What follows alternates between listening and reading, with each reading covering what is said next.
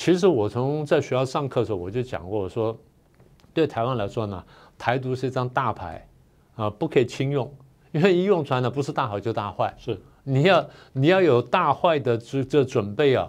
你才能真的考虑去用这个用这张牌。你没有大坏准备就轻易去用，你就说啊，就会得到最好的结果，那是不太容易的，那不太容易的。所以，这个从台湾角度来说，这张牌呢，你在手上挥两下可以，你真正去打是很危险的。美方也是这样看的呀。好，那这是美方的动机。我刚刚不是双方有求于对方吗？